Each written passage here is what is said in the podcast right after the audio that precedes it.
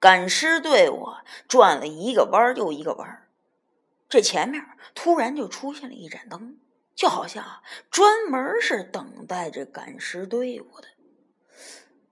要说这个时辰，也说不清楚是这主人晚睡呀，还是早起呀。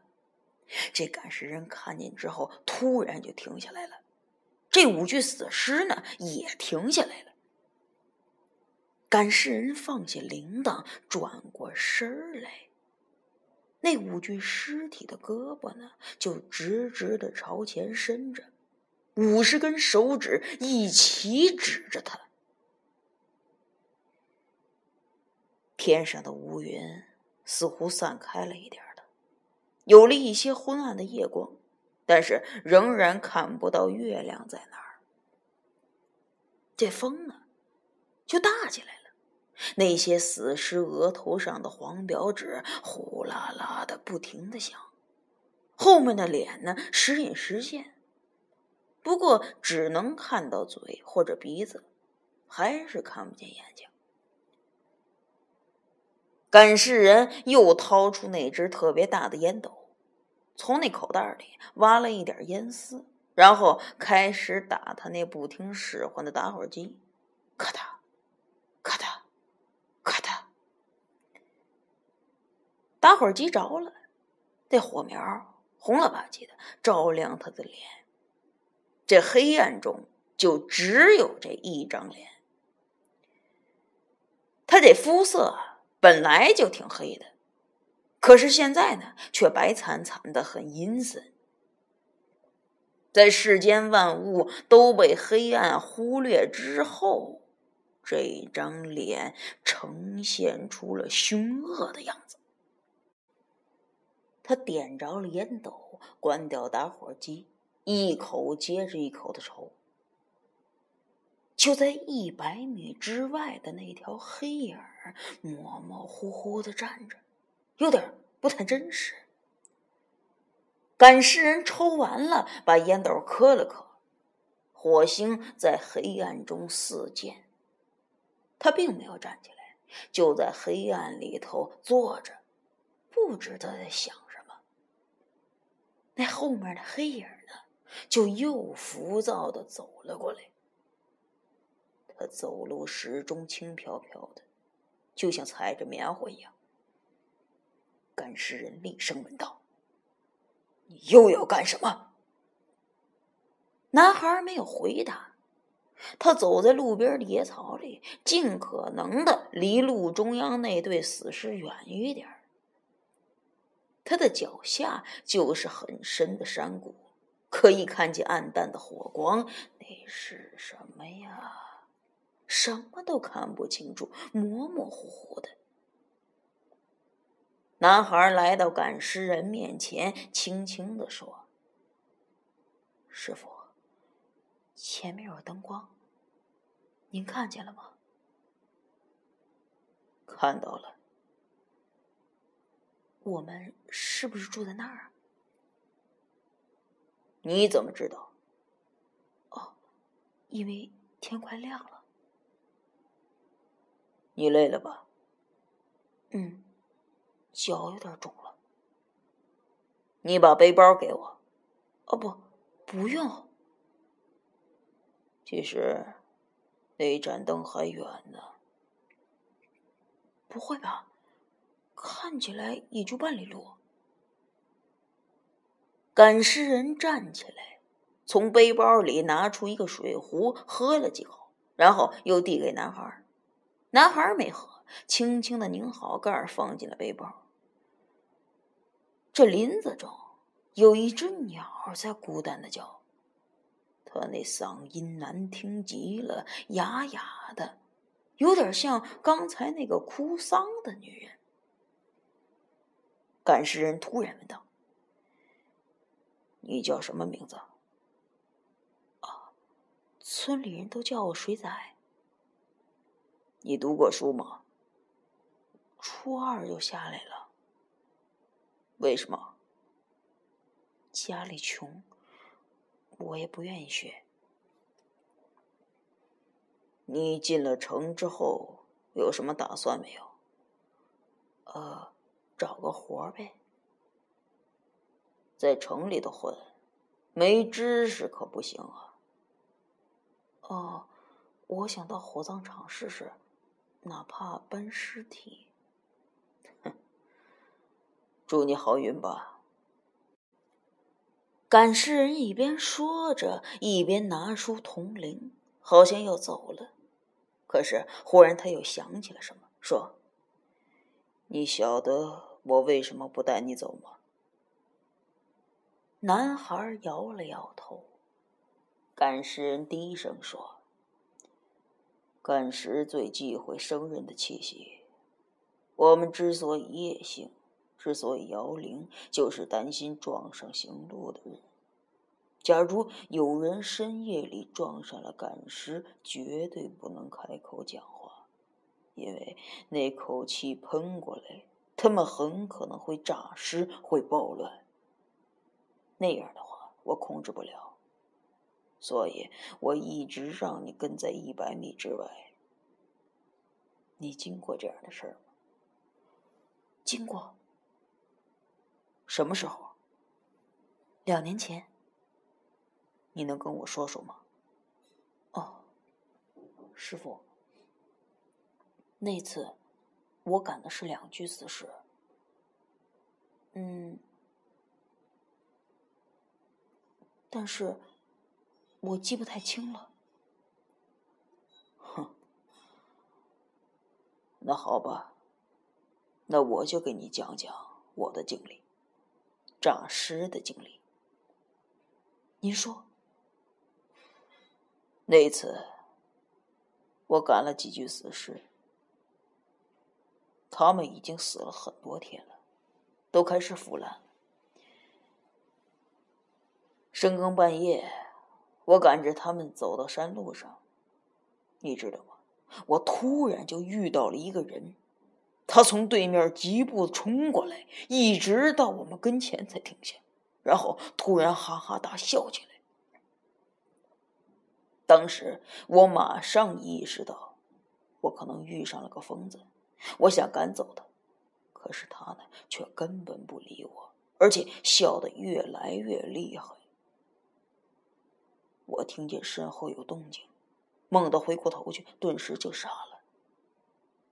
你知道吗？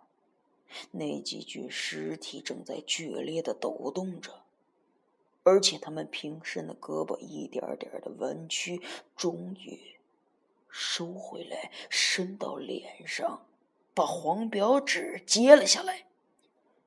男孩紧紧盯着赶尸人的嘴。他没有注意到背后，他背后那五具尸体正在剧烈的抖动着。赶尸人心有余悸的继续说道：“他们露出了已经腐烂的脸，睁开了死鱼一样的眼睛。这个时候。”那五具尸体平伸的胳膊一点点的弯曲回收，纷纷把脸上的黄标纸揭了下来，露出了五张阴森的脸。那一双双深陷的眼珠好像缺乏柔润一样，转动极不灵便，而且木木的转向男孩单薄的后背。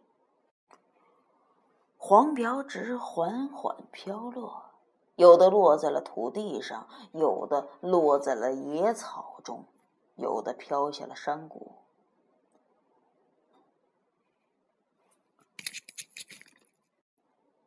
赶尸人的视线被男孩挡住了，他似乎也没有看到这恐怖的一幕，还继续说着：“我告诉你，一眨眼的功夫。”那两具腐烂的尸体已经把那疯子扑倒了，可是那疯子还在笑。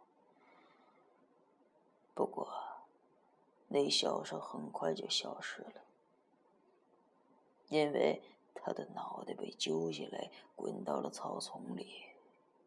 接着，那两具死尸站起来，满手都是血，就把脸转向了我。正在这个时候，那五具尸体正朝前迈步着。男孩听得全神贯注。终于，他们朝我走过来。那，那您应该念那个藏密金刚护身咒啊！我念了，不管用。他们还是一步步的逼近了我。而正在此时此刻，那五具尸尸体也正一步步的逼近男孩。男孩嗅了嗅鼻子，似乎闻到了臭味他猛地回过头，惊叫了一声。这个时间，时间、石头、湖泊，所有的表情都僵住了。男孩像被人推了一把一样，撒腿就跑。那五具尸体迅捷的追了上去。山路跑了起来。树木跑了起来，星星跑了起来。赶尸人站在原地，静静的观望着这场追逐，面无表情。赶尸人站在原地，静静的观望着这场追逐，面无表情。男孩看起来有点孱弱，但是他跑起来却出奇的快，一转眼就不见了。这五具死尸慢慢的停了下来。望着黑乎乎的前方，显得有些失望。终于，他们一个个转过身来，朝赶尸人走了过来。山路上恢复了死寂，那只嗓音难听的鸟也不再叫了。那五具死尸的脸又被贴上了黄标纸，胳膊平伸，排成一队，在赶尸人的引领下，蹦蹦跳跳的朝前赶路了。赶尸队伍慢慢走进了那盏灯光，又是一个三合院，又是猩红色的大门，黑洞洞的敞开着。大门里的照壁上涂了猩红色的漆。堆出四个很丧气的字：“死气，喜气洋洋”，看起来怪模怪样的。赶尸人牵引着死尸跳过高高的门槛像上次一样，他朝里面喊了一声：“赶来了。”堂屋里传出一个苍老的声音：“哦。”赶尸人把死尸分成两拨。左侧大门后站了三个，右侧大门后站了两个。那个女尸站在左侧。赶尸人依次揭下他们脸上的黄表纸，然后从大门后走出来，低声叨咕了一些什么。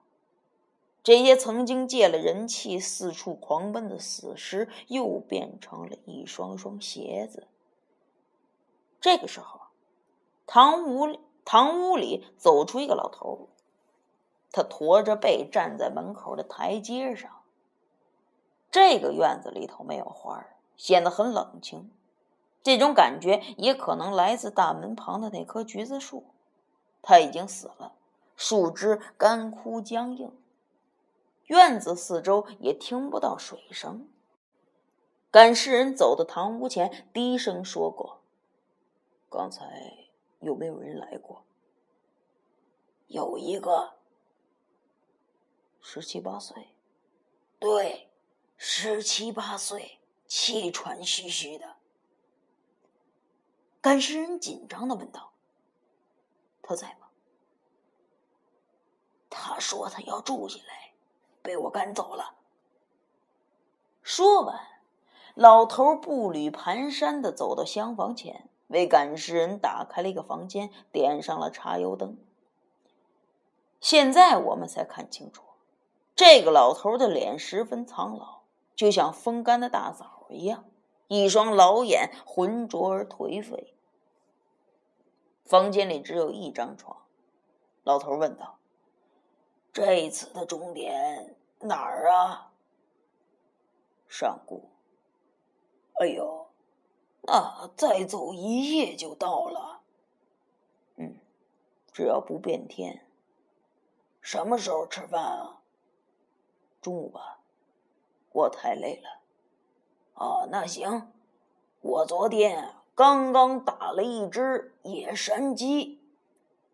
果然有一只鸡在黑乎乎的院子里不安的叫起来，还奋力扑棱着翅膀，看起来它是被绑着的。